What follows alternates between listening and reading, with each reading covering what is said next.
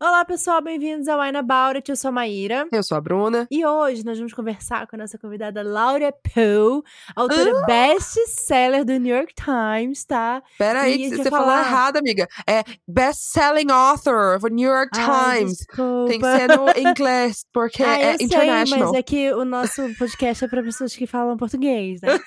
e a gente vai conversar com ela hoje sobre o que, como é ser essa autora internacional de sucesso. Mas antes, vinhetinha.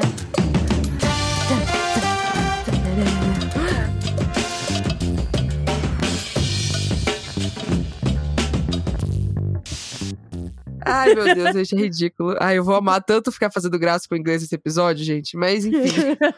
Esse episódio, antes da gente começar, a gente sempre agradece as pessoas que ajudam a gente a manter o podcast funcionando.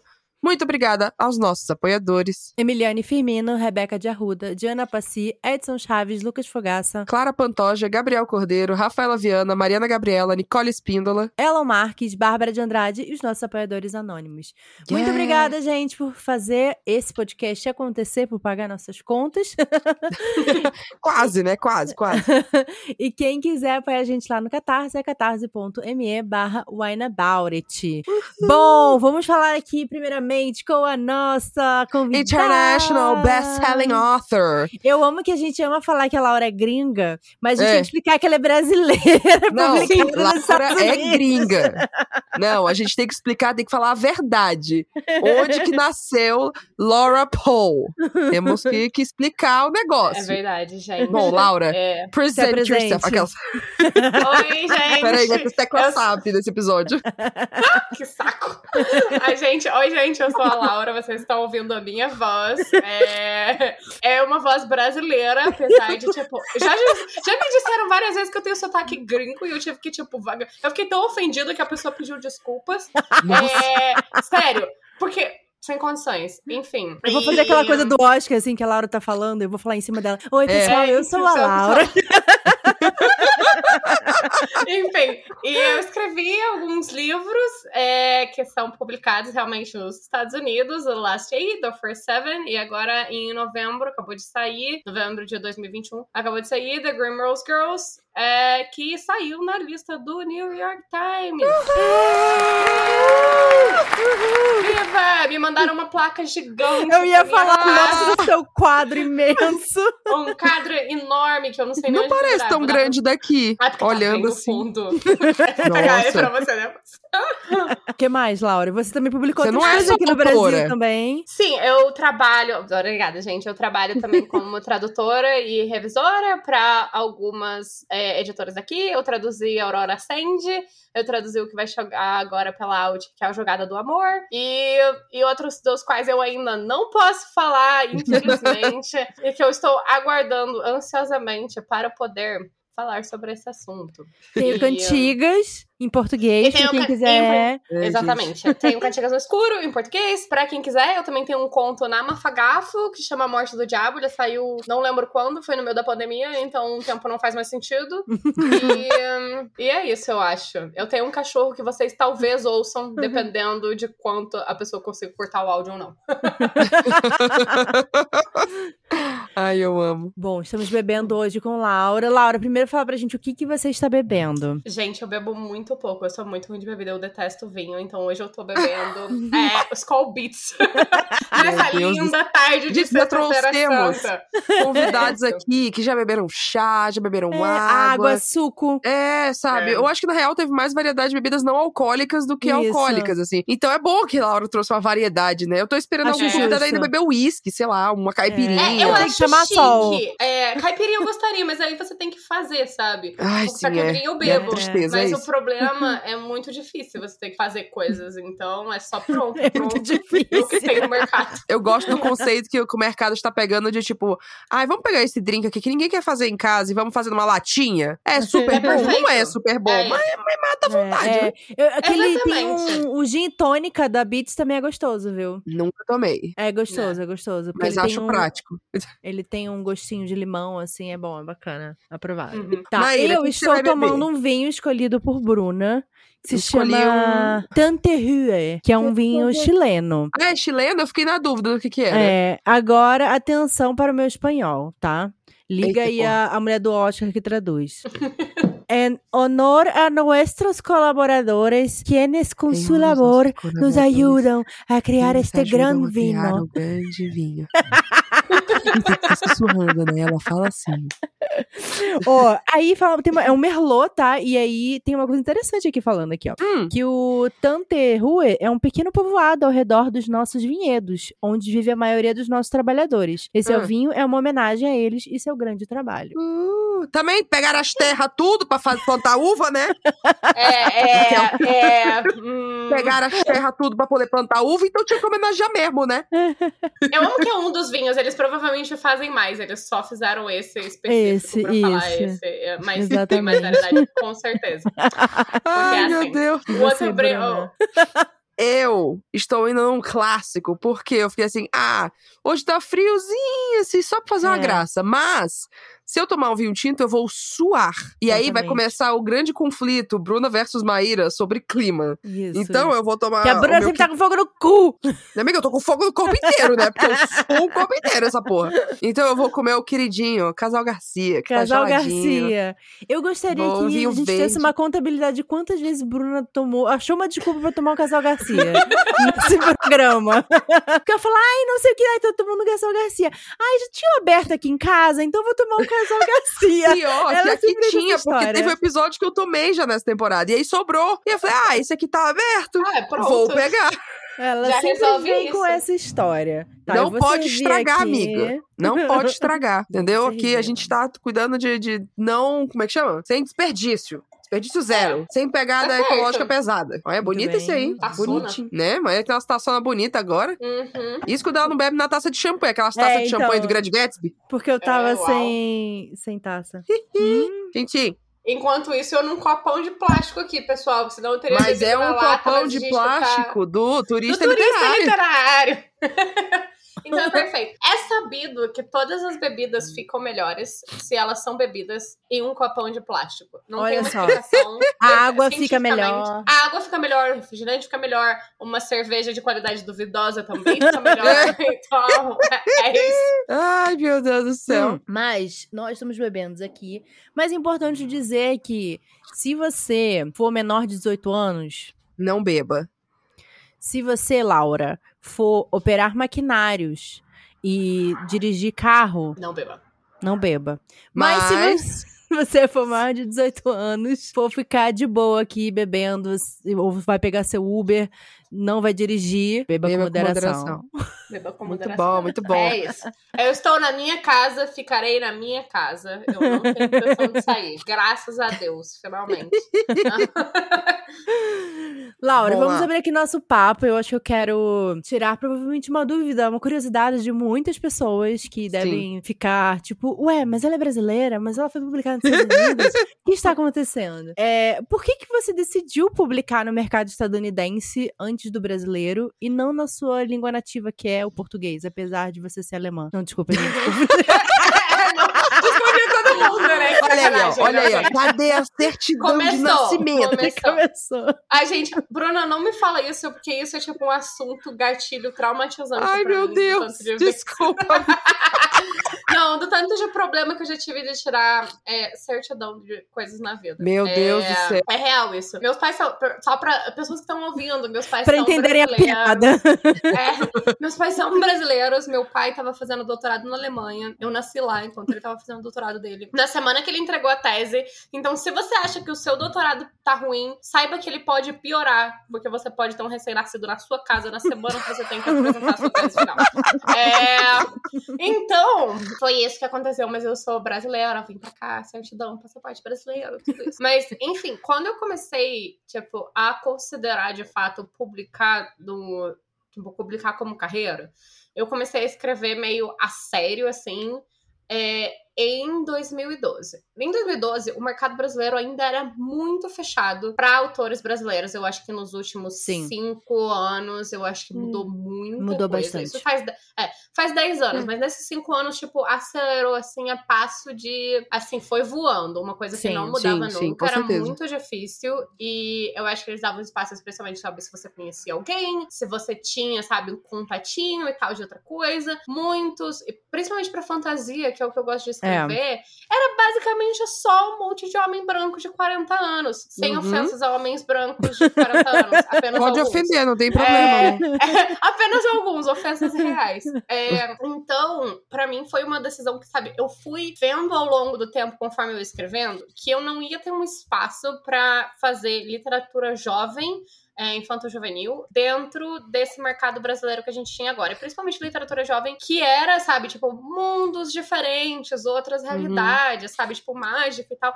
Ainda era muito fechado. É, em 2012, que eu lembre, tem, tipo, sabe, que tava publicando fantasia e mais ou menos pro mesmo público-alvo que eu, era só a Bárbara Moraes. Tipo, Uhum. com é, a Ilha É. dos Descendentes. E eu não consigo nem lembrar de mais nenhuma outra pessoa que tava fazendo isso na época, especificamente pro meu público-alvo e pro público-alvo que eu queria, na mesma Sim. esfera que eu queria. Que é muito engraçado, pois agora, hoje em dia, a Bárbara é, tipo, basicamente Não minha gêmea. É, enfim. e, e aí, foi, foi como eu acabei decidindo tipo, pesquisar mais sobre o mercado e vi que aqui, do jeito que tava, não tava, não ia acabar não funcionando pra mim. E, e eu já falava inglês porque eu morei um ano na Austrália. Bom, agora já é, falei sobre o passado acadêmico do meu pai. Meu pai novamente foi fazer é, um pós-doutorado na Austrália e levou a família dele. E aí a gente aprendeu inglês na marra. É, tamo lá com um monte de gente falando em sotaque. E que era o único jeito, porque senão você não sobrevivia lá. E aí, então, pra mim foi muito, uma coisa muito natural, sabe? Eu já lia muito em inglês, eu já lia muitos lançamentos e muitas coisas em inglês, porque eu encontrava na livraria e tal, eu ia bastante. E como eu sabia ler, às vezes era mais fácil é, pegar livros em inglês numa época que o dólar tava baixo, isso já faz 3 bilhões de anos. Ai, Mais ou saudade menos. dessa época, né? É, pois é, nossa, eu comprava livro assim, sabe? Tipo, tem livro aqui em casa que custou 20 reais. 20 reais. Nossa senhora. Ai, que triste. Ai, que saudade. Ai, nossa, é muito triste. É, enfim.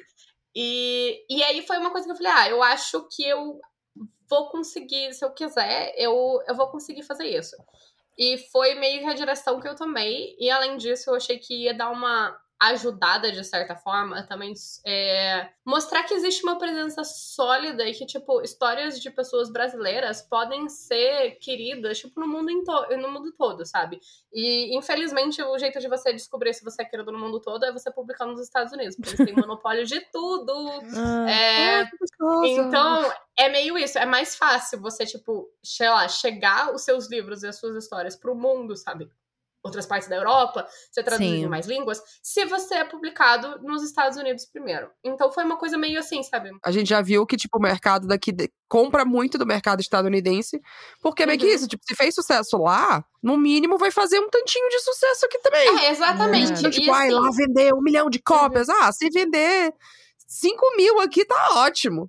Então, Exatamente. É. E aí você meio que justamente surfa nessa, nesse quesito. Tanto que existe muita gente, por exemplo, hoje na internet você vê um lançamento e tem gente pedindo lá embaixo nos comentários, tipo, ai, quando fulano vai trazer isso pro Brasil, Pro Brasil. to Brasil, blá blá blá, etc. É, e é isso, sabe? Tipo, um bilhão de posts em todas as editoras. É, gritando, tipo, ai, quando vocês vão trazer livro tal e tal? Porque realmente, tipo, com a internet ainda mais, facilitou muito você conhecer o que tá sendo lançado lá fora. E já querer que esse livro seja lançado aqui, porque você tá vendo que faz sucesso lá fora, mesmo quando você não saiba nem sobre que assunto é. Você só fala, ah, um monte de gente gostou e postam fotos bonitas. Então vamos lá. então É, vamos lá. Então é é, tipo a meio gente isso, escolhendo sabe? vinho. Uhum, é, exatamente. Que lindo essa embalagem. Tudo, vamos. É, vamos esperar que faça sucesso aqui. Então, tipo, pra mim também foi uma decisão é, ao contrário, né? Em vez de ter, tipo, ah, eu vou, sei lá, pegar exportar do Brasil pro mundo, eu também queria mostrar, tipo, ah, histórias de pessoas brasileiras podem fazer sucesso lá fora. E prova o contrário pro mercado daqui, sabe? Tipo, que você não precisa. Ah, história brasileira pode fazer sucesso aqui também, no caso.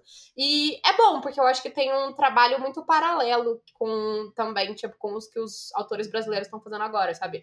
Que nem o Victor Martins, o Lucas e tal, que estão publicando agora nos Estados Unidos, então isso é muito legal. E justamente, tipo, eu acho que é um é um trabalho, tipo, inverso com o que eu tô fazendo, mas que anda junto, sabe? Essas duas Sim, coisas têm, tipo, sim. muita importância. Porque querendo ou não, vocês estão ocupando espaços, né? Vocês estão sendo, Uhum. tipo, autores brasileiros sendo publicados lá. Então, Uhum. isso é muito legal. Sim, é bom. Tipo, claro, existe vários adendos, eu acho, que você, tipo, que é bom a gente fazer. É, primeiro que eu sou branca, então eu acho que é fácil. É, também nesse aspecto, você não tem uma barreira muito grande é, com relação a isso, sabe? Você não tem mais uma, mais uma barreira pra você ter que transpor e tal. E é fácil você mesclar com os outros brancos, tipo, europeus e dos Estados Unidos. Tipo, você passa meio batido, assim. E, e aí você. E a gente, inevitavelmente, como, como brasileiro, como qualquer pessoa, assim, que sabe, que tá influenciada pela colonização, pelo imperialismo dos Estados Unidos, tipo, todas essas coisas, a gente não consegue não consumir mídias de lá.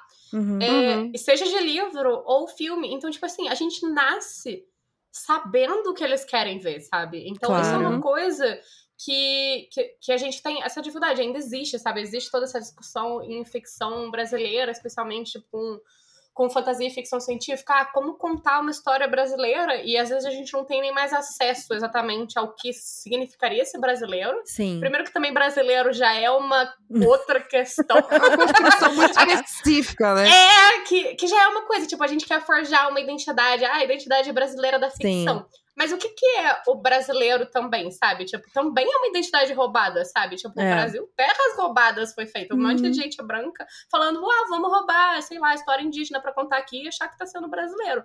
Sendo que você não tá, É você que mais só tá sendo escroto. tá, gente? É, Sim, sim. nossa, É porque Ui. a identidade da, do que é ser brasileiro, né, v- se Ai, É, eu torna nessa falar, fala coisa. brasilidade, né? É, a Ai, brasilidade. brasilidade. Inclusive, eu fiquei pensando nisso, assim, porque você estava até conversando num projeto que você está tendo que escrever um conto. A expectativa também dos gringos em relação ao Uhum. que, que é a latinidade. É porque a você entra como latina lá, né? Você entra como é latina. que é uma coisa que eu detesto. É, Sim.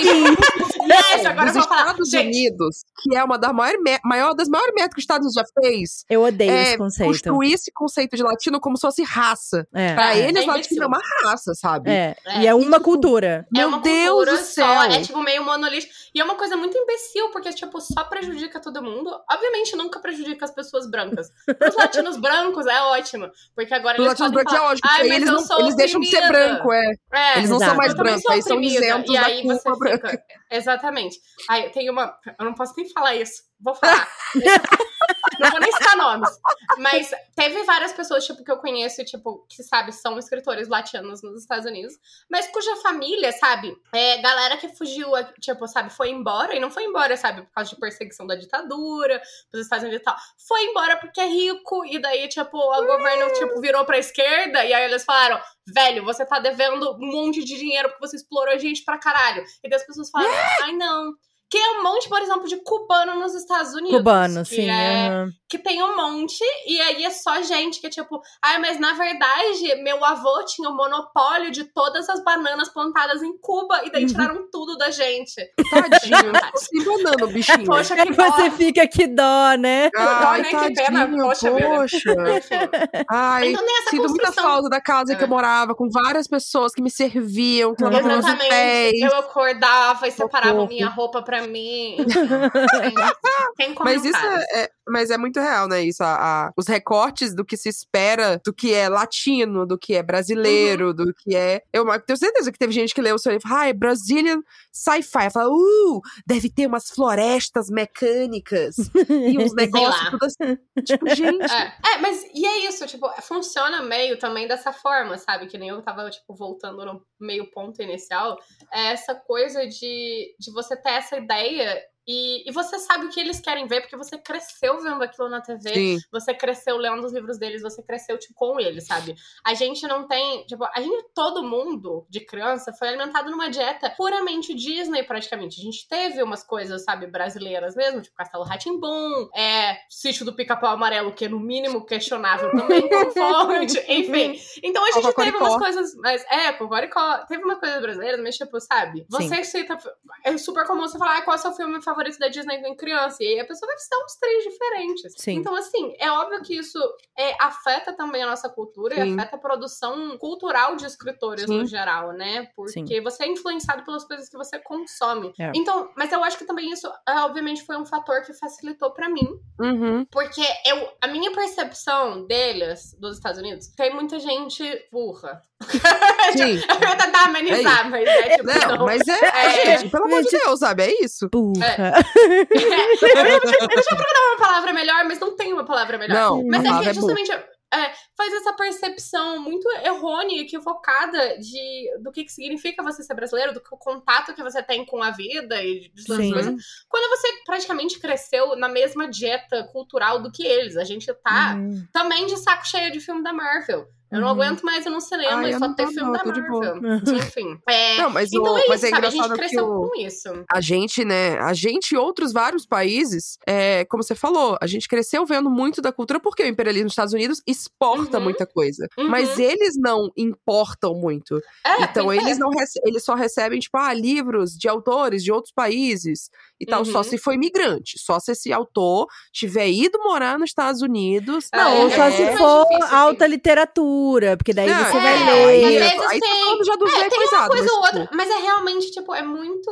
Eles não veem um. Vira não a tem uma- exceção e uma não a regra. Exato, é, é a tipo, não é e não a como, regra. como aqui. Aqui a gente, né, Uhum. compra muito nos Estados Unidos, até de outros países que for. Na, até falando de livros, é, Uhum. literatura, enfim. Mas lá eles são fechadinhos, porque pra eles, São. eles são o centro do mundo. E isso é, É. muito alimentado. E o é dinheiro vem daqui, as produções vêm daqui, as Uhum. coisas daqui, é tudo daqui. Então por que, que eu vou olhar pra Sim. fora? Então é Exatamente. muito E centralizado assim, mesmo. Mesmo pra quando você importa pra lá, tem certas adequações que precisam ser feitas. Uhum. Que é uma coisa muito estranha que eu acho, particularmente também. Porque, tipo, Uhum. eu escrevo já pensando também, de fato, é, no mercado que eu vou tentar vender lá. Então, eu Uhum. já penso de antemão, tipo, já começo a planejar histórias, já pensar justamente em, tipo, ah, como pode ser comercial pra vender lá, pra fazer sucesso lá, pra fazer, tipo, pra eu conseguir dinheiro lá. Porque, querendo ou não, também essa é uma outra questão. Autores brasileiros ganham bem menos. Imagino que isso vai ser outra, outra pergunta. Exatamente. Mas é isso, por exemplo, tipo, eu sei que tanto o Victor quanto o Lucas tiveram que editar o livro deles em certos aspectos Sim. Uhum. pra caber lá. Então, tipo, Lá. dos personagens, é, eles tiveram que fazer modificações que, que são modificações de editar o livro. O livro vira um livro diferente. Uhum. É, é. Que é pra vender pro público lá. E não um Uhum. livro que você só tá, sabe, que nem aqui a gente faz. Você recebe o livro, claro, tradução e tradução. Mas ai do que tradutor que, perde, mudar tal, as coisas, né? É, Porque se, claro, a- se o público aqui chegar e É. ler, ah, é, aqui tem um Dunkin' Donuts, sei lá, Uhum. e aí você vai e bota, tipo, ah, tinha uma doceria. Ai, não, mas é uma É. Dunkin' Donuts, não pode tirar Não, e eu sabe acho difícil também você pe- pegar um autor é, estadunidense e falar assim: você pode mexer na idade dos seus personagens pra Uhum. caber no Não, mercado não, brasileiro? Eles vão fazer isso. Sabe? Não, E eles no fizeram isso. Você... Eu acho que, tipo, no máximo as mudanças que fazem é as mudanças clássicas, como de Star Wars, que tem um personagem chamado Sifo Dias no inglês, e eles tiveram que mudar. que é as minhas grandes favoritas, assim como o Conde do Cu, que é no Brasil. Aquela É, é, tipo, autora, é a que, minha coisa favorita. aquela autora que o sobrenome é pau preto, que nunca A vai ser publicada no preto, Brasil. coitada. Gente, Nunca no coitada, Brasil, coitada. bichinha. E você sabe que ela fica do meu lado na estante, né? Então toda vez que eu Mentira! via a minha coisa. Sim, porque, tipo, o meu sobrenome é Paul e o dela é Paul. E a gente tá no mesmo. e a gente Pau, E a gente tá no mesmo público. É. E aí, simplesmente, eu perco Eu tudo, estou gente. ansiosa para ir para a Coitada. gringa, ir lá na livraria e achar Laura Paul, pau preto. É. Ai, meu Deus, vai ser tudo. É, Mas é, você falou um pouco do processo de tipo de publicar lá e como autores brasileiros ganham menos e tal. Como que Uhum. foi ir atrás? Você foi muito prática, né? Eu acho que você já falando aqui, você já foi muito prática na hora que você decidiu. Vou publicar livros e vou vender livros. Uhum. Como que foi o processo, né, lá no mercado? A galera é diferente. A primeira coisa que os autores pensam é: vou conseguir um agente. Porque é por um Uhum. agente que eu vou publicar meu livro. Aqui não, a Uhum. galera é tipo, vou mandar e-mail pra editora. Vou É. imprimir meu livro e mandar para a editora. Uhum. É outro processo. É outro Como que processo. foi? E eu acho que é outro processo também, porque aqui no Brasil, infelizmente, a gente tipo, não tem uma profissionalização tão grande quanto nos Estados Unidos nesse aspecto. Uhum. Sim. É, eu acho que. E principalmente para autores brasileiros, que é triste, sabe? As editoras estão. A maior parte dos lucros dela vem de fora. Vem de, Sim. tipo, ah, os livros que a gente tá importando e tudo mais. Tipo, você não tem. Você tem alguns autores brasileiros que são carro-chefe hoje em dia de alguns, alguns selos, mas também são muito no próprio nicho. Uhum. Ninguém expande além, sabe? A gente não tem, sei lá, um Dan Brown da literatura brasileira, que é uma Uhum. pessoa que vende pra qualquer um, por exemplo, sabe? Tipo, Aham. todo mundo vai ler, independente se tá lendo jovem, se tá lendo adulto, se tá lendo alguma coisa, tipo, sabe? Talvez livro o Paulo. Coelho. É, eu Paulo pensei no Paulo Coelho, é, Coelho, acho que o Paulo mas Coelho hoje em não- dia não- também é não passou. difícil, né? É, É, é. gerações, Passou da época assim. também, exatamente. É. Tipo, a geração dos nossos pais, eu diria, pegou muito o Paulo Coelho. E hoje em dia também o Paulo Coelho publica pensando lá fora, porque ele provavelmente ganha mais Uhum. dinheiro dos Estados Unidos. É, Então tem, tem tudo isso. Laura seguindo os passos de Paulo Coelho. Uau! Ai, você sabe, que ele dá, você sabe que ele dá uma festa gigantesca de aniversário, tipo, num castelo em Praga, né? É, ele mora em só isso, Praga, tipo, né? É, então, e ele tipo, aluga um castelo e dá uma festa lá. E eu acho chique isso. Gente, Isso. essa amiga Esse é o próximo Eu gostaria de ser convidada. Paulo Coelho, se um dia Pô, Laura, vai logo morar pra fora e, e coisar um castelo aí, cara. Ai, Deus que me livre. Enfim, eu acho que tem uma, tem uma burocratização que no fim acaba ajudando os autores dos Estados Unidos justamente porque Uhum. eles têm tipo um processo mais complexo pra passar e é um Uhum. processo mais conhecido, sabe? Você procura na internet e você acha Uhum. é, o processo todo. Então foi mais uma questão de tipo, por exemplo, eu tinha autores de quem eu gostava, Uhum. é, e aí eu comecei a acompanhar pelos sites e pelas redes deles qual era o processo que eles tinham feito. Então, por exemplo, tem a Susan Uhum. Dennard, que é uma autora que eu admiro muito. Sim, Ela, os livros maravilhosa. delas não são publicados aqui no Brasil. E ela, tipo, é muito aberta pra falar de todo o processo que ela fez pra publicar, como que ela conseguiu um agente, como ela conseguiu, tipo, como faz sinopse, como faz, tipo, todas essas coisas. Tipo, ela é muito, sempre muito, tipo, uma pessoa genuinamente generosa, sabe? Com Uhum. relação Sim. a esse tipo de, de coisa. Então, Uhum. foi muito fácil, porque eu comecei a pegar os... os Todos os arquivos, todas as coisas que ela deixava disponível no site dela Uhum. e ler e aprender, sabe, como funcionava. Ah, tipo, ai, deixa eu ver, tem esses sites aqui que são pra chama estudar, aí- galera. É, exatamente. Tipo, você tem que estudar, você tem que aprender a usar o Google, que é uma coisa que as pessoas não sabem hoje em dia. Eu acho que. Incrível. É, nossa, eu pareço super grossa falando. E eu Não, sou mas, mesmo, cara, gente. não tem, às vezes não tem outra coisa pra falar, né? É isso, É, sabe? não, isso é É, verdade. você tem que aprender a Entrar no pesquisar. Google e falar, como que eu publico meu livro? Exatamente, tipo, você achar o que você precisa ler. Às vezes as pessoas ficam nessa afobação mesmo de, tipo, querer, ah, publicar, escrever uma história e agora eu vou fazer imediatamente e tal, não sei o quê. E, e não é assim uma coisa simples, não é uma coisa fácil, é uma coisa que demora eras. Tipo, Uhum. eu escrevi acho que quatro, cinco livros antes de começar a mandar pra gente. Tipo, Hum. eu. Eu escrevi livros inteiros que eu falei, ah, esse aqui não vai vender, esse aqui agora não tá bom porque ele não tá seguindo a padronização do mercado, eu não sei como consertar. Ah, esse aqui se encaixa melhor, deixa eu ver o que eu posso fazer pra revisar ele de uma forma que faça mais sentido pra eu poder mandar pra Uhum. gente. Então tem toda uma pesquisa que você precisa fazer pra você ser escritor, sabe? Não basta você escrever uma historinha lá e resolver, ah, sim, vou publicar. É, não é assim, fechou, publicação. fechou o. Word, É. mandou pra editora e é assim que vai sair na livraria. Uhum. Muita gente Não, tem essa e mentalidade. mostra o entendimento também do mercado, né? Tipo, o que, que É. o mercado está querendo? Né? Eu É. tenho é, uma história que, que é, pra esse momento, né? Sim, e é exatamente isso que é uma coisa meio complicada de você tentar adivinhar e de você tentar navegar como escritor mesmo. É justamente você também tentar manter, tipo, manter certa praticidade com relação ao que você tá escrevendo. Porque eu acho que a Uhum. gente tem. É muito fácil você ter essa visão artística de tipo, ah, meu Deus, a minha arte, meus personagens, que emoção, publicar e não Calma, sei o quê. calma, que lindo! E, e, tipo assim, é legal, é importante. É, dito isso, ainda é um emprego. É um trabalho. É um trabalho. é, é um trabalho. E é isso que você vai precisar, tipo, se profissionalizar. E você vai ter que ser, tipo, cético em relação à sua própria arte. E a sua, tipo, até um pouco de cinismo. Às vezes é bom Uhum. também pra você saber. Tipo, você ter essa praticidade pra você poder evoluir, Uhum. pra você poder chegar lá. Eu acho que, tipo, você só sonhando, sonhar é muito bom, mas sonhar é coisa de americano. Então, é, essa coisa de American Dream, blá blá blá, só, só, eles só vendem isso lá. Tipo, não dá pra gente ficar só sonhando, você tem que é, colocar a mão na massa, você tem que, tipo, aprender as coisas que você E tá não se enganem, gente, que o American Dream é um produtinho. Opa, moto. É. o American Dream nada mais é do que um produtinho. Pra quê? Pra fazer as pessoas irem pros Estados Unidos pra trabalhar. Pra gerar renda pro país. Não é pra dar emprego e oportunidade pras pessoas. É pra ter mão de obra, viu? Só pra vocês saberem, assim. Não sei se vocês já viram, mas é isso aí. Enfim, como é que foi, né? Pegar o agente, a autora. Aí você falou do, do- de acompanhar os blogs, estudar, os autores. né? É, estudar E o você- mercado. Você participou do Pitch Wars? Não lembro.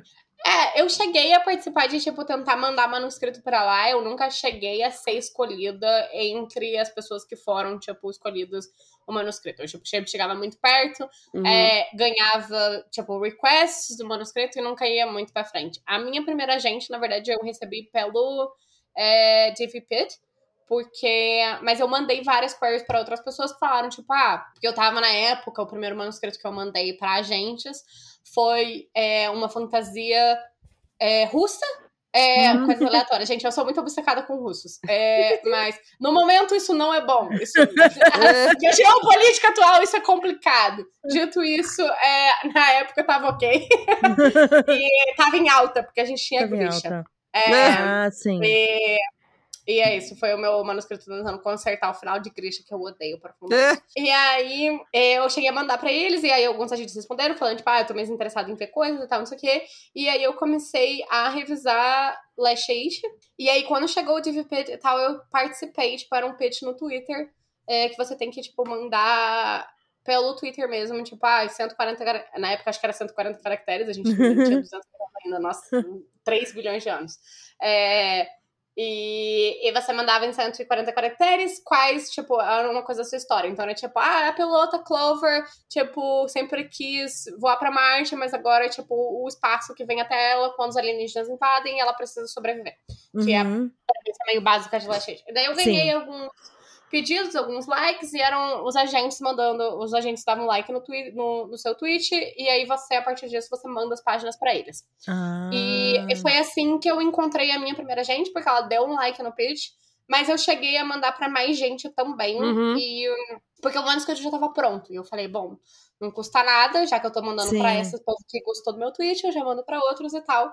E, e a partir disso tem todo esse processo. Mas é. É um processo meio chato, assim, sabe? Você tem que. E a- o conselho que eles dão também nos Estados Unidos, e que eu acho que é válido pra todo mundo, é que enquanto você tá preparando uma história, você já tem que começar a escrever outra. Uhum. Sim. Você tá tentando que passar em outra. E isso ajuda também pra você não se sentir muito pessoalmente atacado quando vierem 3 bilhões de rejeições, mais ou menos. é, porque, sem falar o nome da Inominada, mas eu sempre passei tanta raiva é, com a autora daquela série de bruxos e tal, que é horrorosa.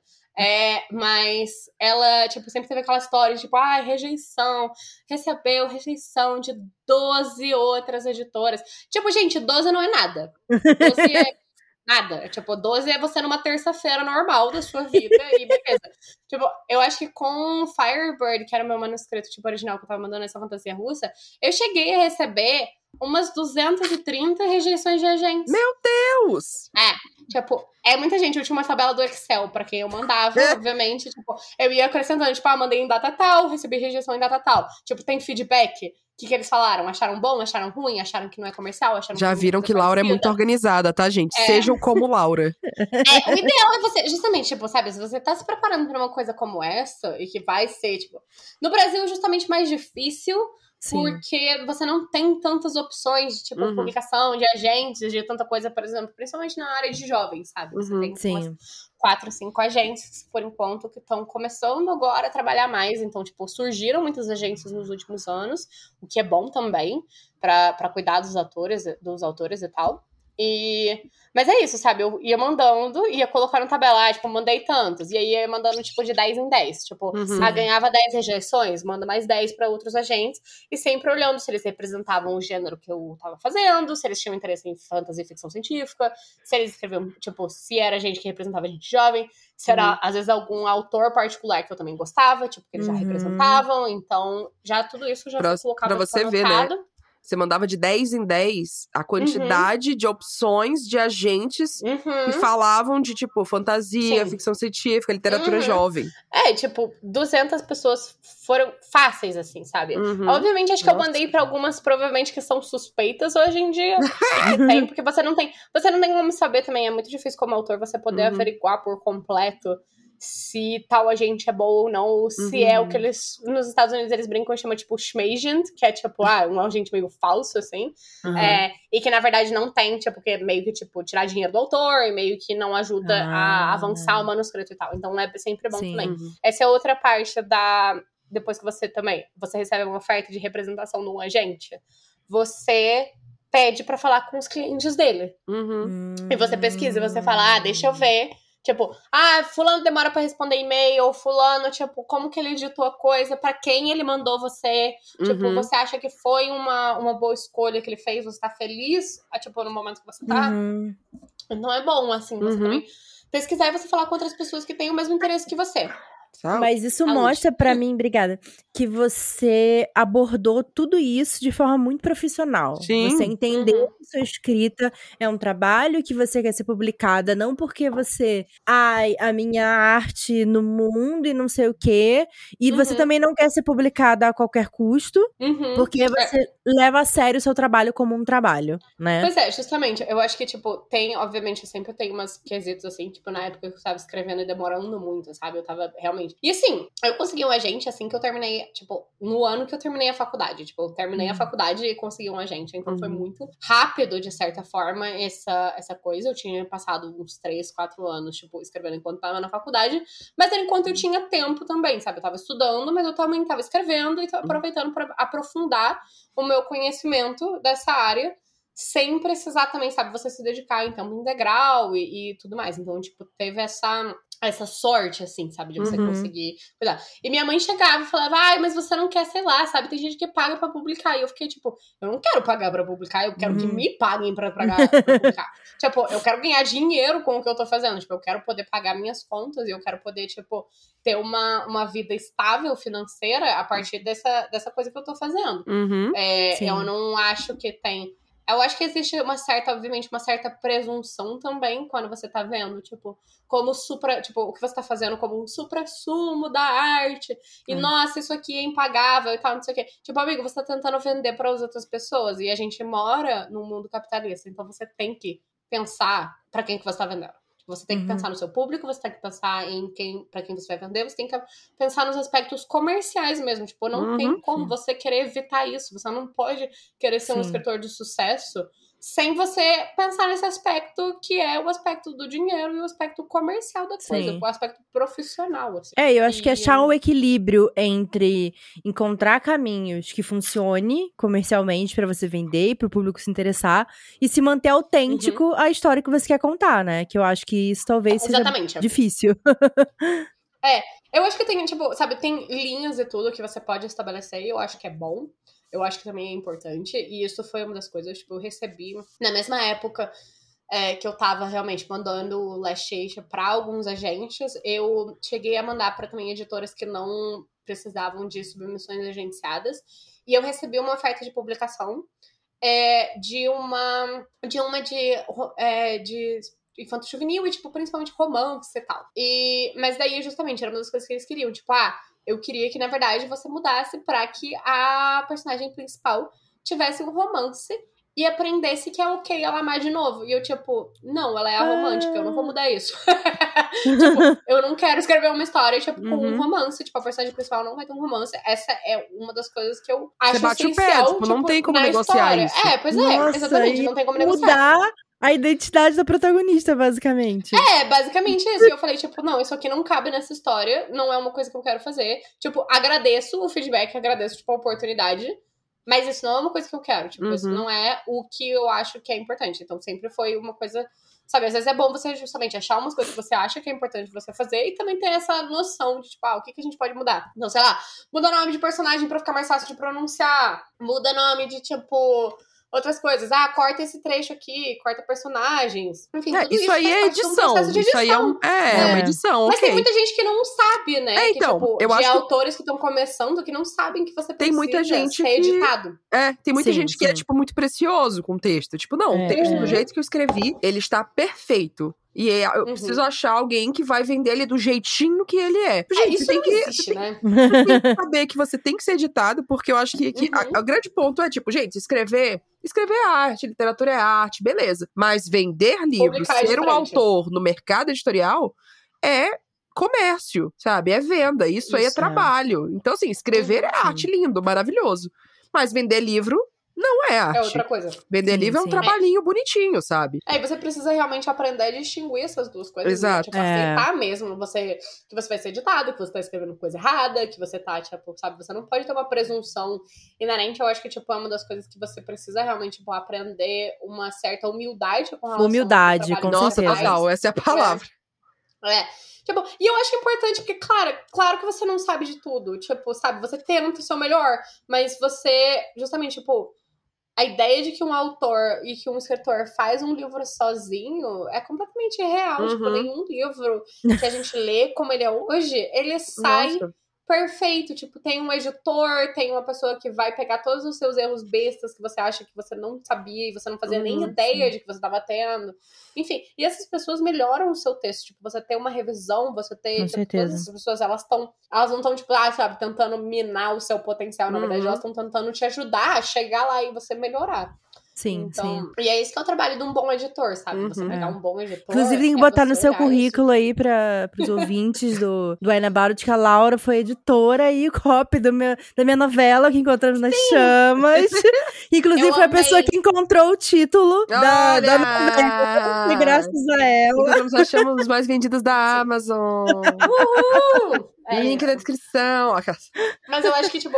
E é isso, sabe? É um equilíbrio muito grande. É óbvio que no fim das contas, tipo, é o autor que fica com os louros de todo esse processo, né? Porque, ah, você que teve a ideia, você que, tipo, escreveu a maior parte e tal, não sei o quê. Hum. E, tipo, querendo ou não, um bom editor e um bom agente que edita é uma pessoa completamente invisível. Uhum. Tipo, Uhum. é, é, Você tá sendo, tipo, você tá sendo louvado por um trabalho que você faz e que ninguém vai ver. Acaba sendo meio triste também por causa disso. Porque aí, né, tipo, ai, nossa, eu fiz todo esse trabalho e que me deu e tal, não sei o quê. E aí, tipo, sabe, não tem um reconhecimento tão grande assim. Mas é, é, uma, mas é uma coisa muito interna também, tipo, de editores e tal. Então tem, tem esse debate também, tipo, ah, editores deveriam vir na capa do livro junto. Ah, e tem a E aí mesma depende. discussão editor tradutores, né? Tradutores, a galera tá nessa É. discussão de botar na capa. E tem muito É. agente que trabalha também em Uhum. cima do texto ali junto com você. Uhum. Tem a gente que bola ideia junto com o autor, que o autor tá, Uhum. tipo, fazendo brainstorm ainda. E ele vai conversar Uhum. com a gente, a gente vai dar É. ideias. Então tem várias relações aí, né? Que Uhum. tem, às vezes, tem editor que trabalha muito pouco no texto, porque a pessoa trabalha mais com a gente. Quando entrega pro Uhum. editor, já é só Tá uns- pronto. Tá né? redondinho. é, são uns ajustezinhos que vai Uhum. fazer. Então, realmente, tem várias relações, né? É, sim, eu gosto, eu gosto muito da minha agente. Tipo, eu troquei de agente porque a minha primeira agente deixou. é, deixou de ser agente. Ela não. Ela parou, ela negociou o Grammar of Girls e ela falou: esse aqui vai ser o meu último livro negociado. É, e aí eu passei pra outra. E eu gosto muito que as duas também, tipo, tinham um cuidado muito especial com o texto nesse quesito. Tipo, elas editam mesmo. E pra Uhum. mim é uma coisa que eu gosto. Eu gosto de, tipo, ter pessoas que leiam e apontem falhas. Se elas Uhum. não apontam falhas, eu fico brava. Eu fico tipo, como assim tá? Você acha que tá bom? Como assim tá bom? Não tá bom. Eu sei que não tá bom, para de me enganar. É, é, tipo, essa, essa, essa é a literal sensação eu gritando, tipo, com Glamorous Girls especialmente, acho que foi, foi muito desse processo, porque é, em Glamorous Girls o que acontece? Aí agora, tipo, histórias de trás de publicação.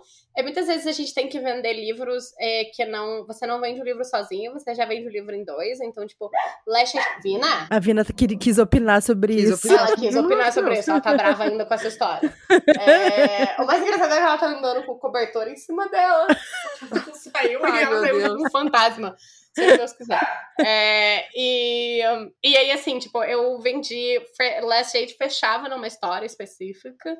E se você lê o primeiro, você pode só ler o primeiro, você não Sim. precisa ler o segundo. Isso é uma coisa que eu sempre também pensei. Porque eu acho que é bom, tipo, o primeiro de uma série sempre ser fechadinho pra não decepcionar.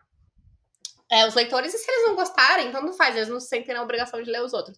Que é uma coisa que eu sempre detestei. Eu não gostar muito do primeiro, mas é, eu queria saber o que acontece na história e eu ser obrigada a ler o segundo. Isso se chama técnica de vendas. Isso se chama técnica de vendas e eu odeio. então eu, sou, eu, vou, eu vou contra as técnicas de venda. Mas a pessoa tá conseguindo fazer o que ela precisa fazer, que é vender o livro. Ela É, tem que comprar o livro. É, Tá certa ela, e, muito bom. E, enfim, daí muitas editoras, tipo, em Last Shade, quando a gente começou a mandar, é, eles não estavam. É, tava em um só. E daí a gente começou, tipo, minha gente mesmo que deu uma ideia pro segundo. E ela falou: ah, pensa aí um pouquinho e desenvolve. E aí eu desenvolvi a história a partir disso, justamente com uma ideia que minha gente me deu. E, e o e Grimmer's Girls a gente tentou vender é, também nesse esquema, tipo, um só.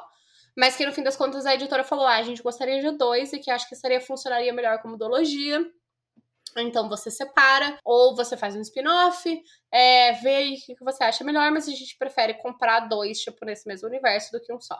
Então foi justamente também. Isso tudo vem da edição, sabe? De você olhar e falar, ah, bom, é isso. Eu não lembro onde eu tava vendo com essa história, fora contar esse fato de que era um e dois.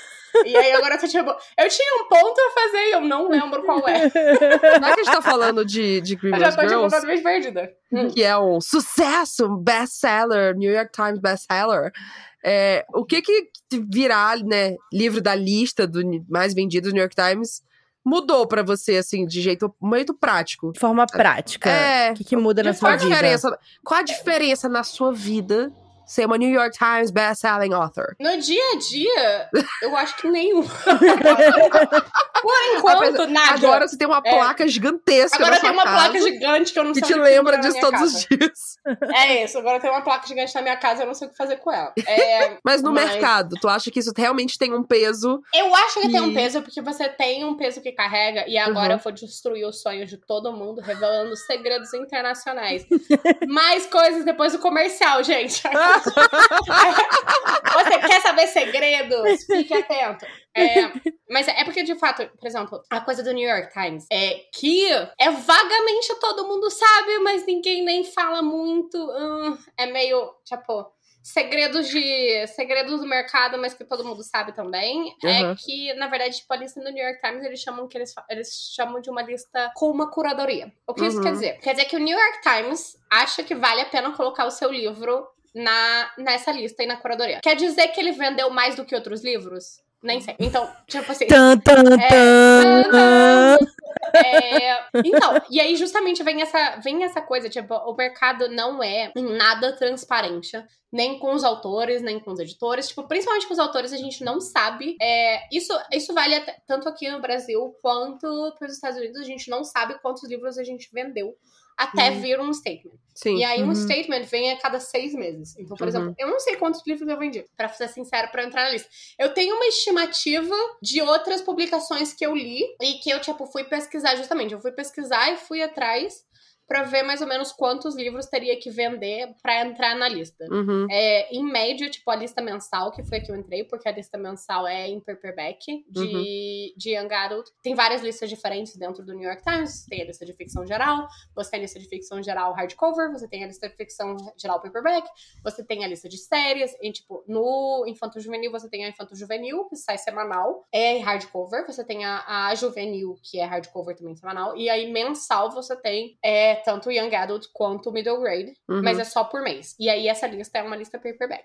Pra você entrar nessa lista de paperback, você em média tem que vender pelo menos 5 mil livros por semana. Uhum. Então eu estimo que seja, tipo, a minha venda pelo menos no mês de novembro, que foi, eu entrei em dezembro. Eu estimo que tenha vendido, tipo, 25 mil livros. Uhum. Mas eu não sei. pra média do Brasil é tipo, meu Deus, esse livro É vendeu um demais, caminhão. Vamos uma caralhada. fazer edição comemorativa. E pingar essa laranja Pois até é. dizer chega. Pois é, porque no Brasil a gente imprime, tipo, 3 a 5 mil livros por vez. E daí, se Uhum. você vende, tipo, você imprime um livro e você espera vender um terço dele. Sim. É, mais ou menos esse é o cálculo que você faz nas editoras. Você vende, você imprime 3 mil e você espera que venda mil. E tá bom. Uhum. É, então, a e-book é mais difícil de calcular também. Uhum. Porque aí tem, entra muito em promoção e tal. Então, por exemplo, as listas daqui do Brasil também não são muito transparentes é, com relação a Não, tipo, quanto sim. de venda e tal. Então, por exemplo, você tem livros que entram na lista da Veja e que, na verdade, eles só entraram porque eles estão, tipo, R$1,99 naquela Uhum. semana. Então, naquela semana que ele vendeu a R$1,99 e ele vendeu, tipo, 50 cópias, ele entra na lista, porque é muita coisa. Não, e eu, eu Tava barato. assim. E aí não tem distinção. a, a minha novela, quando saiu, vendeu Uhum. muito na pré-venda, sabe? Uhum. E aí eu fiquei assim, quando eu vi que tinha alguns outros que entraram depois e tinham Uhum. vendido, sei lá, metade do que eu vendi, eu fiquei, será que eu peguei lista ou será que nunca apareceu na lista porque, Uhum. sei lá, É, né? porque tem uma política por trás. Você tem que, tipo, Uhum. mandar, por exemplo, o New York Times mesmo também tem essa mesma política dessa. Essa curadoria deles só acontece porque eles pegam uma prévia de, tipo, ó, livros que eles estão mais ou menos vendo que vai vender ou não. No? Então, radar, Você tem que estar nessa lista que você tem que estar no radar deles. E aí, quem sabe, se você entrar no radar deles e eles estiverem sendo generosos aquela semana, podem vender. Então, tipo, é muito discrepante nesse sentido, sabe? E a lista semanal vive acontecendo coisas desse tipo, que deixa especificamente, tipo, autores é, não brancos de fora e autores queer. Uhum. Porque eles acham que também não vai ser tão apelativo assim. E que venderam mais na semana do que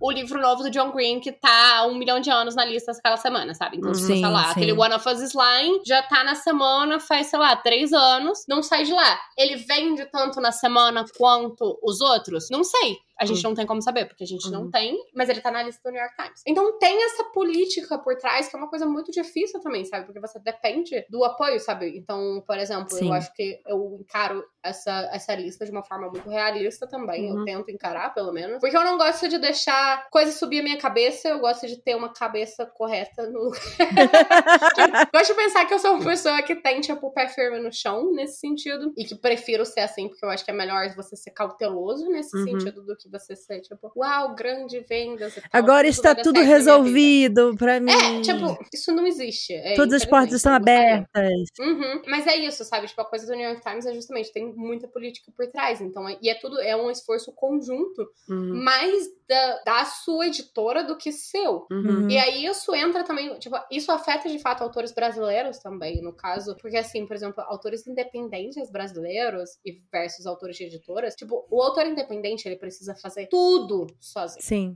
Então você tá, tipo, no mercado que você vai ter, você não tem o mesmo apoio, você não tem o mesmo coisa. Se você não tiver grana pra você investir em, tipo, revisão e publicidade e todas essas Ou coisas. se você não tiver amigos pra explorar, no meu caso. É, que eu acho que é válido também, tipo, eu acho que é importante justamente você poder. Tipo, Ah, amizade, gente, é pra isso. Depois Laura. Amizade é pra isso. Amizade é pra isso. Amizade é pra você, tipo, poder, poder falar, tipo, explorar as pessoas um pouquinho e falar, tipo, gente, você pode, tipo, trocar. E eu acho que é importante isso, você ter amizades que você pode trocar seus manuscritos, ia trocar sua Uhum, escrita, e você poder conversar com as pessoas, tipo, eu acho que é fundamental isso pra você ter, Sim. justamente, Uhum. continuar com a sua cabeça no lugar enquanto esse É. mercado doido tá por aí. E, eh, mas eu. E é muito diferente, sabe? De tipo, do que você pode fazer como autor independente e como você faz por editora.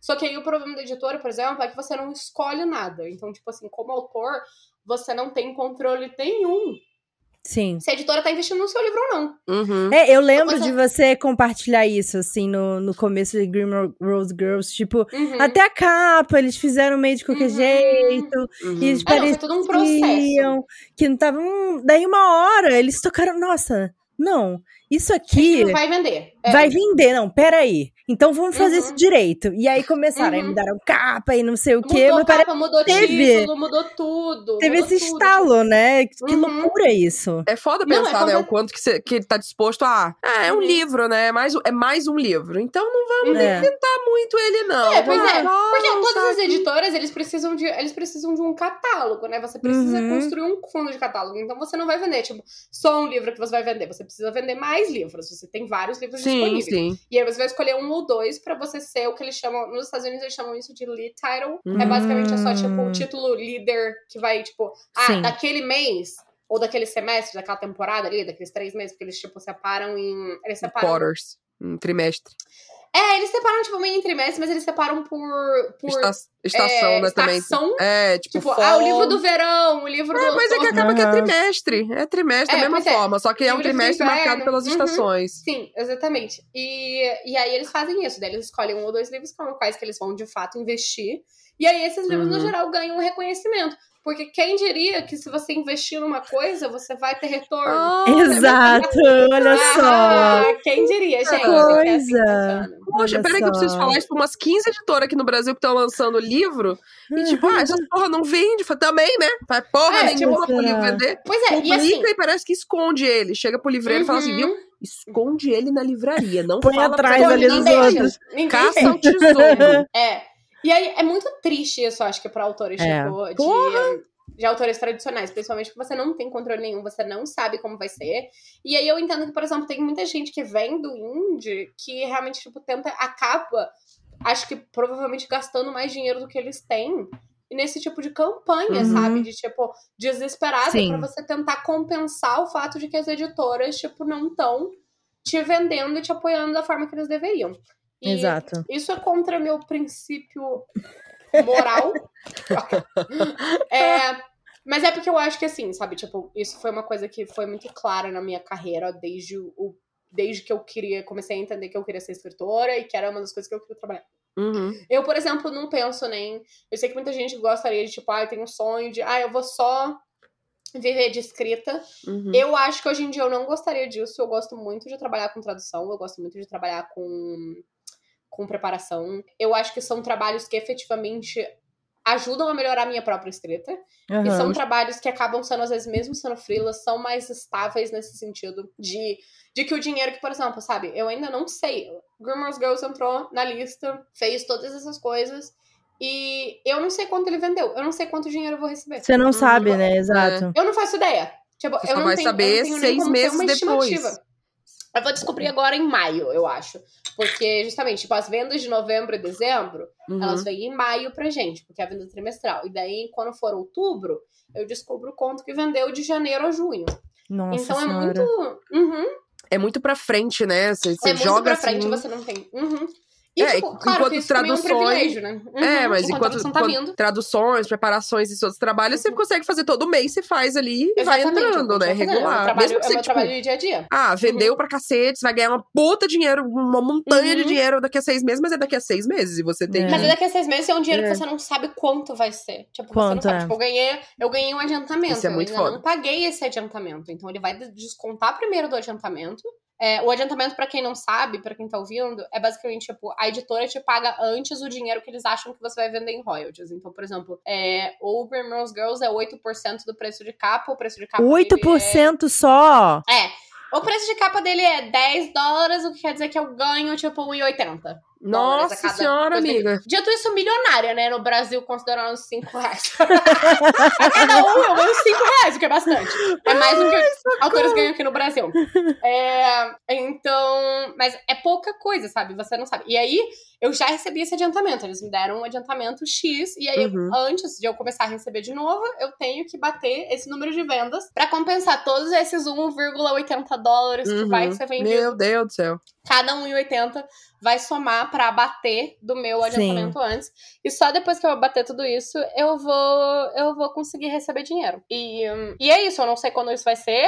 É, se não me engano, talvez eu consiga, porque eu tinha, se não me engano, eu calculei que eu ia ter que vender 18 mil livros, Pra, acho, pra, pra, bater meu adiantamento. E o Uhum. meu adiantamento não é grande, tá? Tipo, ele não foi. é, ele foi, eu vou falar aqui porque eu acho que eu já falei em público, mas ele foi 15 mil dólares por dois livros. É, Nossa, é e que pouco. também é pago muito espaçadamente. Tipo, eu recebi Porra. quando eu assinei metade.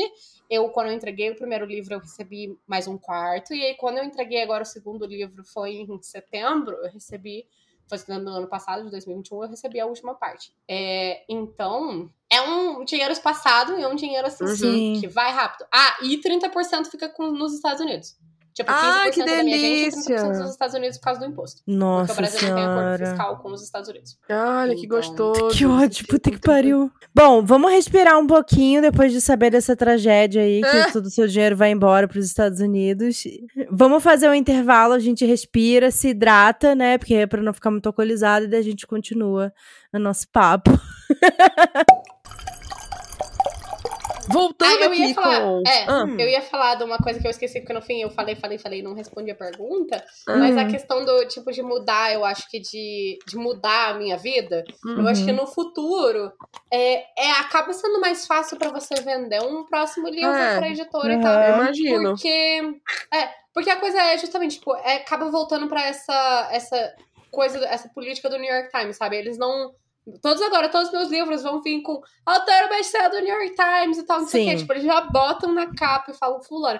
Então, a próxima editora que comprar o próximo livro, eles não vão precisar fazer toda uma campanha de tipo, ah, vamos tornar essa autora New York Times, não sei o quê. Conhecida. É, o New York Times já vai me conhecer meu nome, já vai falar: Ah, fulana tem um livro, né? Como que tá as vendas dessa semana? A gente bota ele na lista, é legal? E aí Sim. fica mais fácil. Então, tipo, uma coisa, inclusive, é isso. Quantas mais vezes você entra na lista, mais fácil fica Uhum. pra você no futuro. Pra você, você continuar entrando na entrar. lista, né? É, obviamente, muito injusto, né? Uma meritocracia zoada, porque você não escolhe nada. Tipo, não depende se o livro é bom, se o livro é ruim, não depende de nada, não sei, tipo, da campanha da editora que eles estão fazendo e o que, que eles resolvem.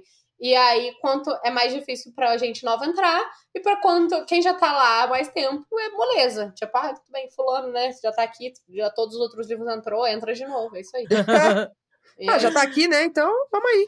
aqui, é da casa, é de casa, bota ele aí, entendeu? Então, Entra eu aí, pô, tira o sapato, facilita. fica de boa. E apesar Uhum. dessa facilidade, ok, essa é a parte boa. Você acha que existe uma pressão sobre, sobre seus próximos livros? Assim, nossa, esse próximo livro precisa pegar lista. Senão, tipo, acabou sua carreira. Ai, eu não faço ideia como é a pressão do lado de lá. A minha cabeça, eu tô 100% head empty, no thoughts. Tipo, Ah, é a gringa. cabeça vazia, grande Cabeça calmaria. vazia, sem É pensamentos. É, cabeça vazia, grande calmaria. Isso, não tem nada aqui. Vazio, vazio, vazio. Porque eu acho que, obviamente, é tipo. Eu acho que é mais difícil também, justamente, de você não ter.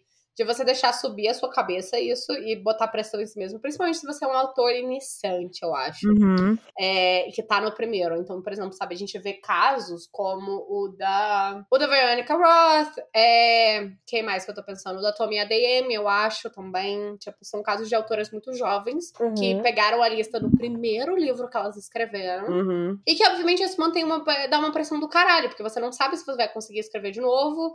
É, quando você só escreveu um livro na vida, você não sabe se você vai conseguir escrever outro, você não, não Aham. significa nada. Tipo, na verdade, o que acontece com a escrita é que você nunca sabe se você vai terminar o próximo ou não, entendeu? Tipo, Sim. depende de você e da sua determinação.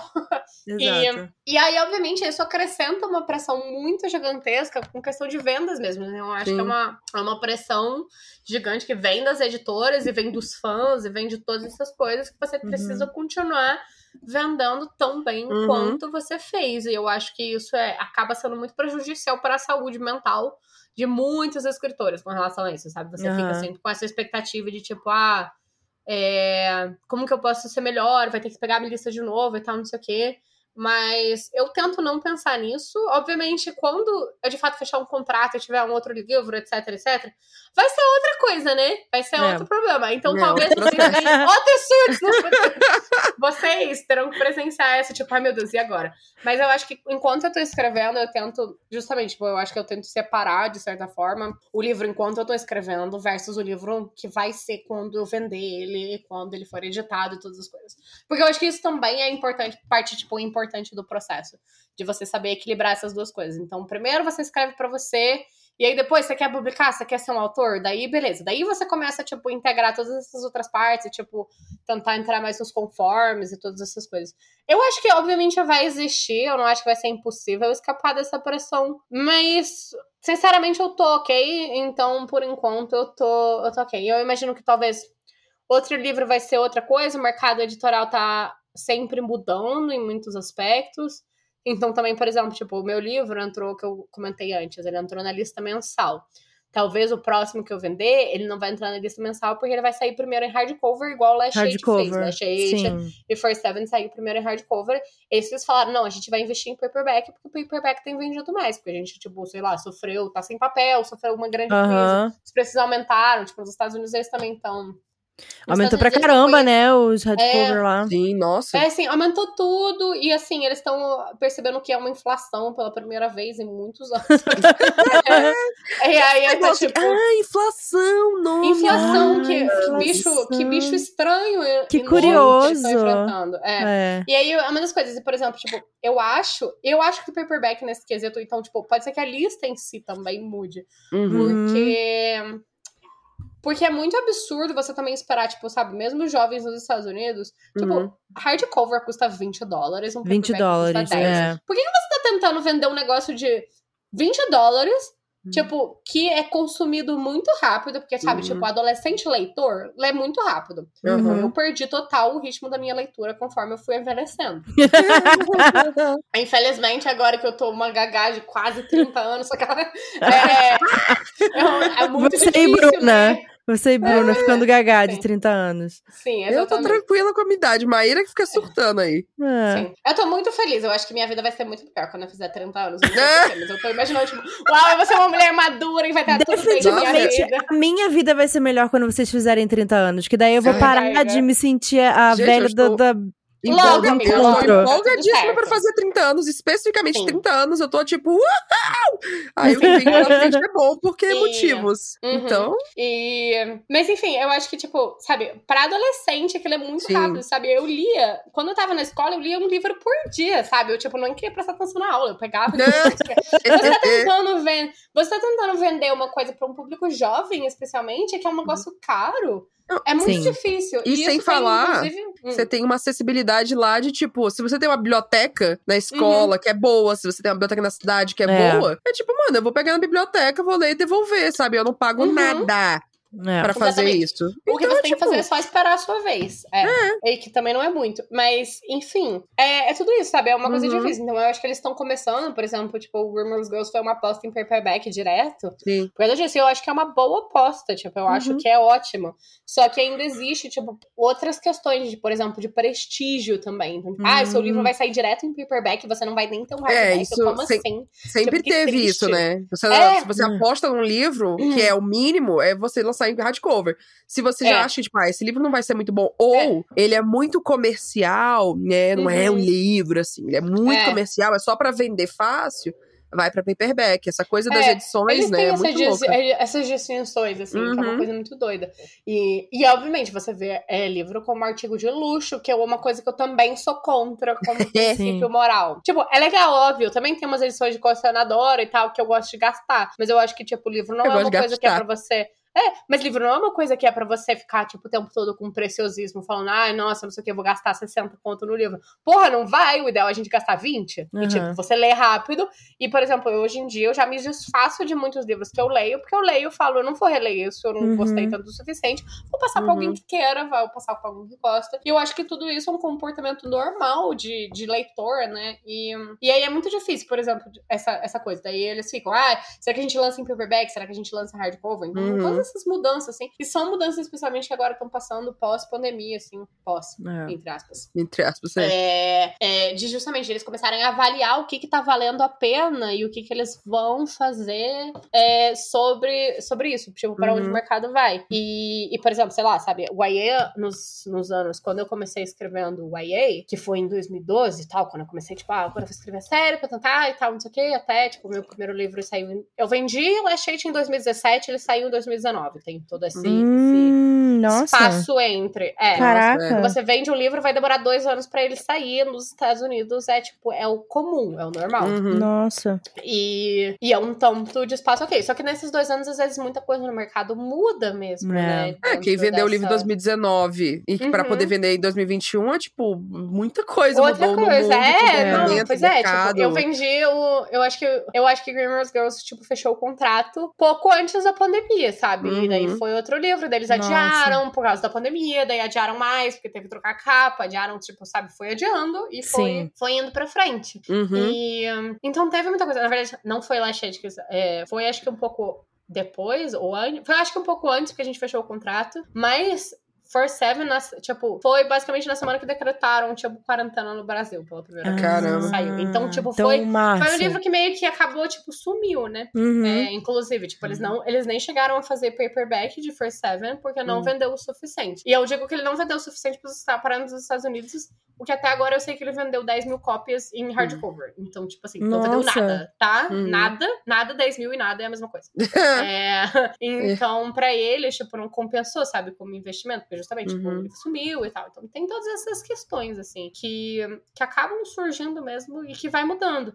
E aí, sei lá, sabe, de 2012, o YA em si mudou muito, tipo, a, Sim. sem ter que falar da outra nominada, mas a Sarah J. Maas, é, é, acabou mudando muito também o mercado, porque, tipo, ela acabou acrescentando, tipo, personagens mais velhos, e agora todo mundo quer uma fantasia com muita pegação e sei lá o quê. Sim. Considera o YA, o que É. não é necessariamente Não. super, tipo, jovem e tal, né? É. Enfim, e aí muda, porque aí o público vira quem é o público que tá comprando o YA. São pessoas que são da nossa idade, tipo, de 24 pra cima, de 30, só que não é Exato. o público jovem. Tipo, Exato. uma das críticas, é, uma das críticas de Grimmel's Girls, eu tava tipo, ah, esse é um livro muito pra jovens, né? E eu, tipo, sim, Mas eu as meninas são 17 anos. do YA. Elas têm 17 anos, sim, é pra ser, tipo, entre jovens de 14 e 18 anos. Tipo, ah, nossa, eu achei muito infantil a voz. É pra ser.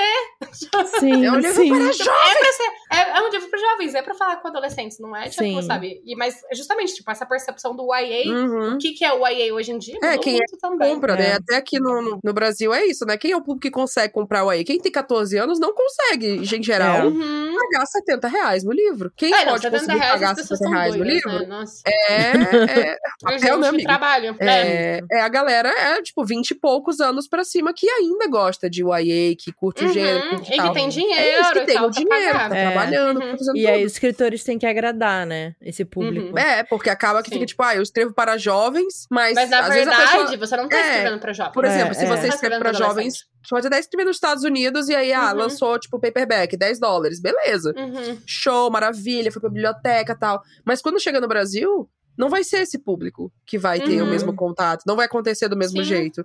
Então é, é muito louco pensar nessas Uhum. operações. E, e é isso, assim, o mercado brasileiro que, se, que lute pra poder fazer esse livro vender daqui, né? Porque eles não vão Sim. chegar pra Sim. autor e falar, viu, você pode mexer no livro É. e fazer Uhum. tal coisa? não, aqui a editora vai ter que tentar vender pra quem vai comprar. Sim. É, Cada e se eles máximo, quiserem, né? Tá cheio de. É, tem, tem vários livros que ganharam, tipo, a lista do best-sellers e, tipo, sabe, não, não chegaram a publicar aqui, não chegaram a fazer nada aqui, porque Sim. eles olharam e falaram, olha, pro Brasil não tem público. E mesmo a definição de YA no Brasil é muito diferente, sabe? Por É. exemplo, nos Estados Unidos é muito rígido nesse quesito, é, o que é muito engraçado, porque a Sarah J. Maas, tipo, mudou, e aí agora eles estão tentando inventar uma categoria, tipo, Upper YA, sabe? Que é, Upper tipo, YA. com- Pra não chamar de Enei, porque o Enei foi é, destruído. porque o É. NEA foi destruído e tal, enfim.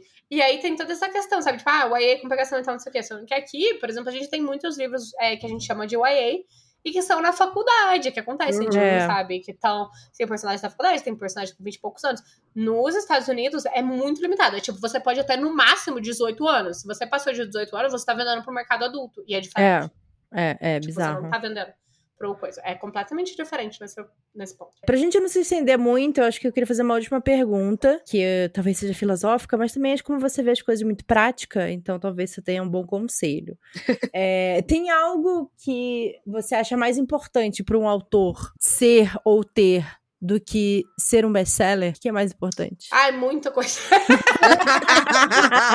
Nossa, velho. Aquele O quão não impo- café- Vamos fazer a outra pergunta. O quão não importante é o autor É, ser não, Porque ela- assim, eu acho que as pessoas põem, às vezes, com um objetivo Sim, não, de total, vida, total. ver um sonho. Uhum, é. Ser um autor best-seller é um sonho, sabe? E às Uhum. vezes, tipo, tá, a gente já falou sobre a realidade do que é ser um autor no best-seller, Uhum. sabe? Às vezes não é tudo isso, mas assim, o que que talvez é mais importante do que ser best-seller? O que que talvez você Uhum. devesse almejar?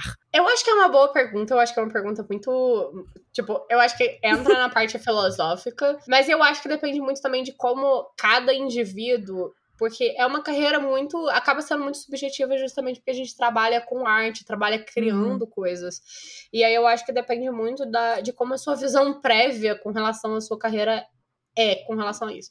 Tipo, eu não sinto necessariamente que, tipo, ai, nossa, eu acho que talvez quando eu era mais jovem, tipo, ai, o grande sonho publicar e tal, não sei o quê. E hoje em dia eu sou mais realista, tipo, eu acho que é uma profissão, Uhum. como qualquer outra. E eu acho que se você Sim. quiser continuar obtendo sucesso na sua profissão, você precisa sempre estar atualizado, Uhum. você precisa estar sempre prestando atenção no que acontece ao seu redor. E eu acho que é muito importante você dar a mão para as pessoas que estão do seu lado também. Sim. É, porque você não tá sozinho, principalmente em questão de livro e tal. Uma coisa que eu acho muito. Eu acho muito ruim de perspectiva, tipo, eu acho esquisito. É essa ideia de que você tá sempre tendo que vender alguma coisa sua como inovadora. Uhum. É, que eu acho uma perspectiva muito limitante, na verdade, e que falta, na verdade, pesquisa e histórico das pessoas quando você tá falando uma coisa dessas. Então, por exemplo, sei lá, é, quando eu entrei na lista, foi uma coisa, tipo, que me perguntaram, tipo, ah, você é a primeira autora brasileira a entrar na lista? E não tem como você pesquisar isso na lista. Tipo, eu teria que fazer um trabalho muito mais extenso. Eu Uhum. acho que, inclusive, eu não sou. Tipo, o Paulo Coelho provavelmente entrou na Com lista. do New certeza entrou na Times. lista. É, tipo, uma lista diferente do que a minha? Sim, eu Uhum. poderia falar, ah, eu sou a primeira autora no ano de 2021. a entrar tipo, sabe? Mas eu acho que não tem um objetivo também você querer ser primeiro do que tudo, porque, tipo, os livros, quando a gente fala que a gente gosta de ler, que a gente gosta de leitura, você não tá falando de um livro específico, né? Você tá falando de vários. Tipo, a gente. É... Aqui, como vocês veem, bom, a Maíra e a Bruna estão vendo na minha estante, que tem uma penca de livro e coisa. E eu acho que, tipo assim, você gosta de ler, você gosta de várias coisas ao mesmo tempo. Então você gosta e você vai continuar gostando de ler.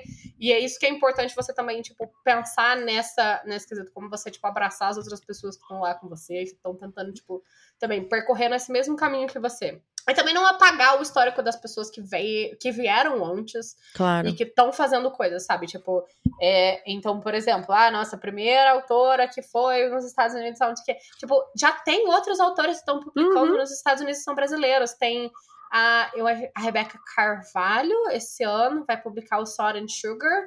Ela é uma autora Ah, de sim. Recife Aham. e que é muito legal. E ela vai publicar, tipo, uma rom-com, Hum. que é, se passa com, tipo, padarias meio inimigas, meio Romeu e Julieta, que se passa Ah! em Recife. Ela tá morando nos Estados Unidos, é, ela tá morando nos Estados Unidos, porque eu acho que o marido dela mora lá. Enfim, Hum. então ela mudou pra lá. Mas, por exemplo, a gente tem a Gabi Martins também, que é uma Uhum. autora do Rio. Grande do Sul, que publicou também outra comédia romântica nos Estados Unidos. Então, eu acho que é importante justamente você ver que você não é um caminho, sabe? Que você tá percorrendo sozinho, que você é um Uhum. bastião de todas as coisas. Então, é importante você ter essa perspectiva, eu acho. E de você querer melhorar e de você querer. é, eu acho que mais importante do que você. Ai, nossa, um sonho de ser um best-seller. Tipo, é bom, claro, eu acho que te dá um renome. Só que não garante que o seu próximo livro vai ser bom. Não Uhum. garante que você vai ser, sempre ter o apoio de, de tipo da sua editora e tal. Não garante que você não vai precisar fazer várias coisas sozinhas, porque eu acho que tem autoras, por exemplo, no Brasil mesmo, tem autoras de grandes editoras que você vê que na verdade quem faz a campanha de marketing deles são eles. Aham. É, e que é uma coisa muito complicada e que, tipo, obviamente também acaba extenuando você na sua carreira, né? Sim. Porque isso Sim. é uma coisa que eu gostaria, tipo, que eu acabei dando limite pra mim. Eu fiquei, tipo, eu não vou fazer minha campanha de marketing. Eu não vou ficar, tipo, ficando o dia inteiro tweetando na internet ou fazendo vídeo no TikTok, comprem meu livro. É isso que eu ia Porque, falar, né?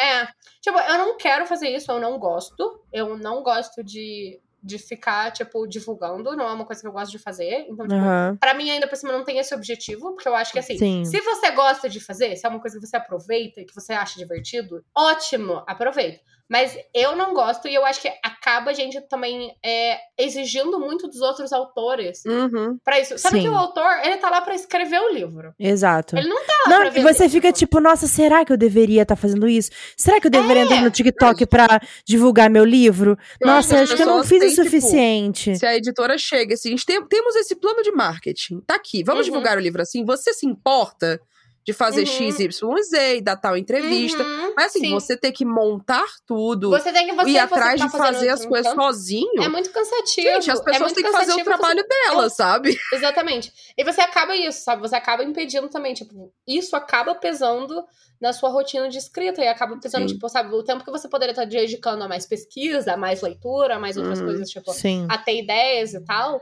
A Você ser acaba dedicando escritor. ter que vender. É, a você ser Sim. escritor, você acaba tendo que, tipo, vender o seu livro. Que se você tá publicando por uma editora tradicional, claro, se você é indie, você tem que vender o seu livro. Se você Sim. quiser É. vender, óbvio. Se você não quiser vender, você não faz.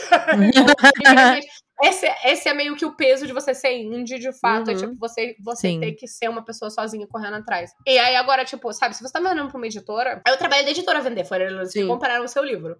Foram eles que resolveram. Então, tipo assim, eu não sou. Não sou em nada, tipo, a favor desse, desse quesito, porque realmente, tipo, tira muito dos autores e, e com a conectividade da internet, com tudo e tal, a gente acaba tendo muito acesso. É Hum. legal você ter acesso aos seus leitores, eu acho Uhum. bom você poder conversar e tal, e ver com pessoas que gostaram do seu livro e tal, não sei o quê. Mas isso também você tá em tempo todo preso numa rede de performance, né? Nossa, nem você fala. tem que performar o seu livro e tal, não sei o quê. Uhum. Então, tipo, é uma das coisas que eu gosto muito, eu acho muito fofo ver vídeo de, tipo, autor abrindo os próprios livros em caixas. Ai, eu sim, acho eu muito bonitinho e, tipo, emoção, emoção. Eu não consigo ter esse tipo de emoção. Pra mim, se eu fizer essa emoção, eu sinto 100% como se eu estivesse atuando. Eu acho Você fica- horrível. Ê, legal. É, então, porque pra É mim, legal. porque pra mim é uma coisa muito prática, sabe? Eu não sou, tipo, e não é, eu acho que é, não, não acho que é uma falta de conexão às minhas emoções, eu não sou um robô. É, mas eu acho que é tipo uma emoção muito mais tênue, que eu não tenho, eu não tenho tendência a demonstrar. Uhum. E aí, portanto, tipo, fica falso se eu tiver que, tipo, fingir isso. Sim. E, Tipo, e é uma coisa complicada. É. E é uma coisa complicada, sabe? Porque justamente, tipo, e aí cada vez mais, quando a gente tem mais exposição, mais autores e, tipo, mais gente na internet, você tá o tempo todo tendo que fazer uma performance de quem você é e não Uhum. sendo só, tipo, ah, vou escrever aqui. E aí cada um lide com o que eu tô escrevendo aqui e pronto, sabe? Uhum. Você tá o tempo todo tendo que conversar e tendo que ficar disponível e tal. E como todas as profissões, eu acho que também isso não é bom. Tipo, você Não tem é que ter, bom. como escritor, tipo, óbvio, é um processo colaborativo quando você chega na editora, quando você chega no revisor, tudo isso é muito importante você saber que é um processo colaborativo geral. Mas você também tem que ter um espaço só pra você. Tipo, ser quem você é e, Uhum. tipo, saber, você poder moldar, escolher a qual é a história que você quer contar. E eu acho que Uhum. isso também, isso é mais importante do que você ser, tipo, querer ser um best-seller querer ter uma edição especial, querer ter um filme. Todas essas coisas estão completamente fora do seu controle. Mas eu Uhum. acho que, tipo- Exato, fora do seu controle. É, total fora do controle. E, Aceite assim, isso, tá, gente? Aceite isso, tipo, sabe, você pode acontecer ou não. Na verdade, por exemplo, o meu grande sonho atualmente é, tipo, sonho mesmo. Sonho de, tipo, eu não tenho controle nenhum, seria bom se acontecesse. É, eu gostaria de ganhar dinheiro de Hollywood, mas sem nem fazer nenhum filme. Tipo, ai, nossa, você não gostaria de ver um filme seu? Não, eu gostaria de ganhar o dinheiro e ele ficar preso lá em 10 anos, tipo, honesto tentando fazer o coisa e o meu dinheiro Assim, eu não preciso lidar também com, tipo, ai, mas a escolha do fulano foi horrível. Ai, mas eu odiei essa não fui eu que escolhi. Tipo, não fui eu que escolhi. É melhor pra mim eu só ganhar o dinheiro e eu não.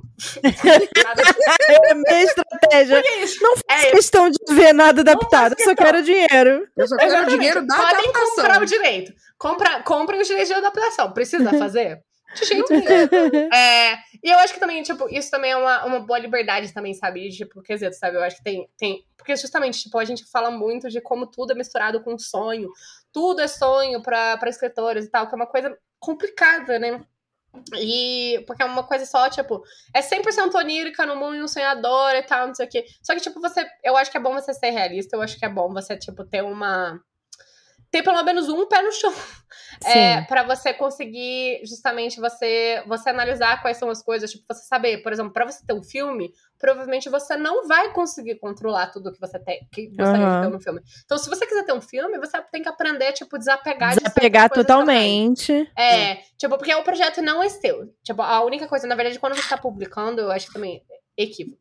Se você tá publicando Índia sozinho, o livro é seu. Tipo, você vai ter um revisor e tal, vai ser colaborativo, mas no fim o cara trabalha pra você também. Uhum. Então você escolhe o que você vai acatar ou não, e aí o projeto é 100% seu, você não precisa receber pitaco de ninguém. A partir do momento que você tá no mercado, a partir do momento que você tem outra pessoa envolvida, não é mais seu. Tipo, Uhum. nada daquilo é mais seu. O livro saiu, tá no mundo, é do leitor, eu não tenho mais nada, sabe? Tipo, sabe? Eu não posso ficar, ai, mas eu gostaria que interpretassem tal personagem de tal jeito. Vou Ah, que bom, você gostaria, mas isso não é garantia nenhuma. mas isso não é garantia nenhuma, isso não significa nada, sabe? Se você quiser continuar justamente sobrevivendo e continuando nesse mercado, eu acho que é bom justamente você ter essa noção de, tipo, nada tá no seu controle sempre, eu acho que Ao é invés tudo de ser colaborativo. Ao invés de ser autor best-seller, gente, desejem aceitar que você não está no controle É, Exatamente, eu acho que é ator, saudável também. Tipo, você pode.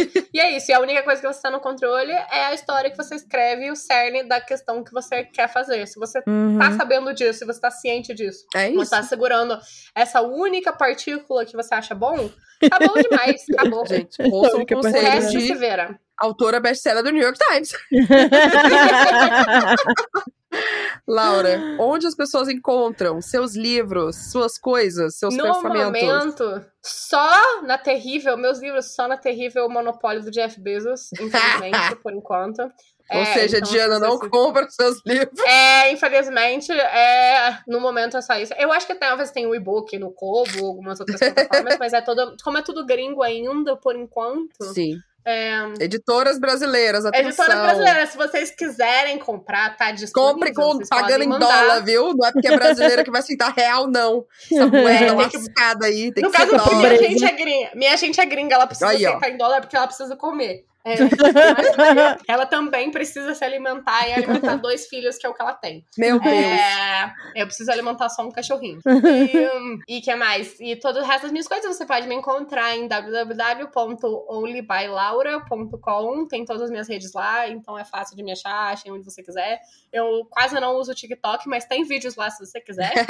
Você presta serviço para autores independentes? Eu presto serviços para autores Olha. independentes. Eu gostei, Maíra tá falando de Ai, gente. direito. Mas é, você pode achar. Justamente no meu site agora já tem todas as referências fáceis. Então, se você Olha entrar no só. site, vai estar escrito, tipo, tem um pedacinho portfólio, tem meu e-mail, é, tem outros trabalhos que eu fiz, tem um site que é www.poeditorial.wordpress.com.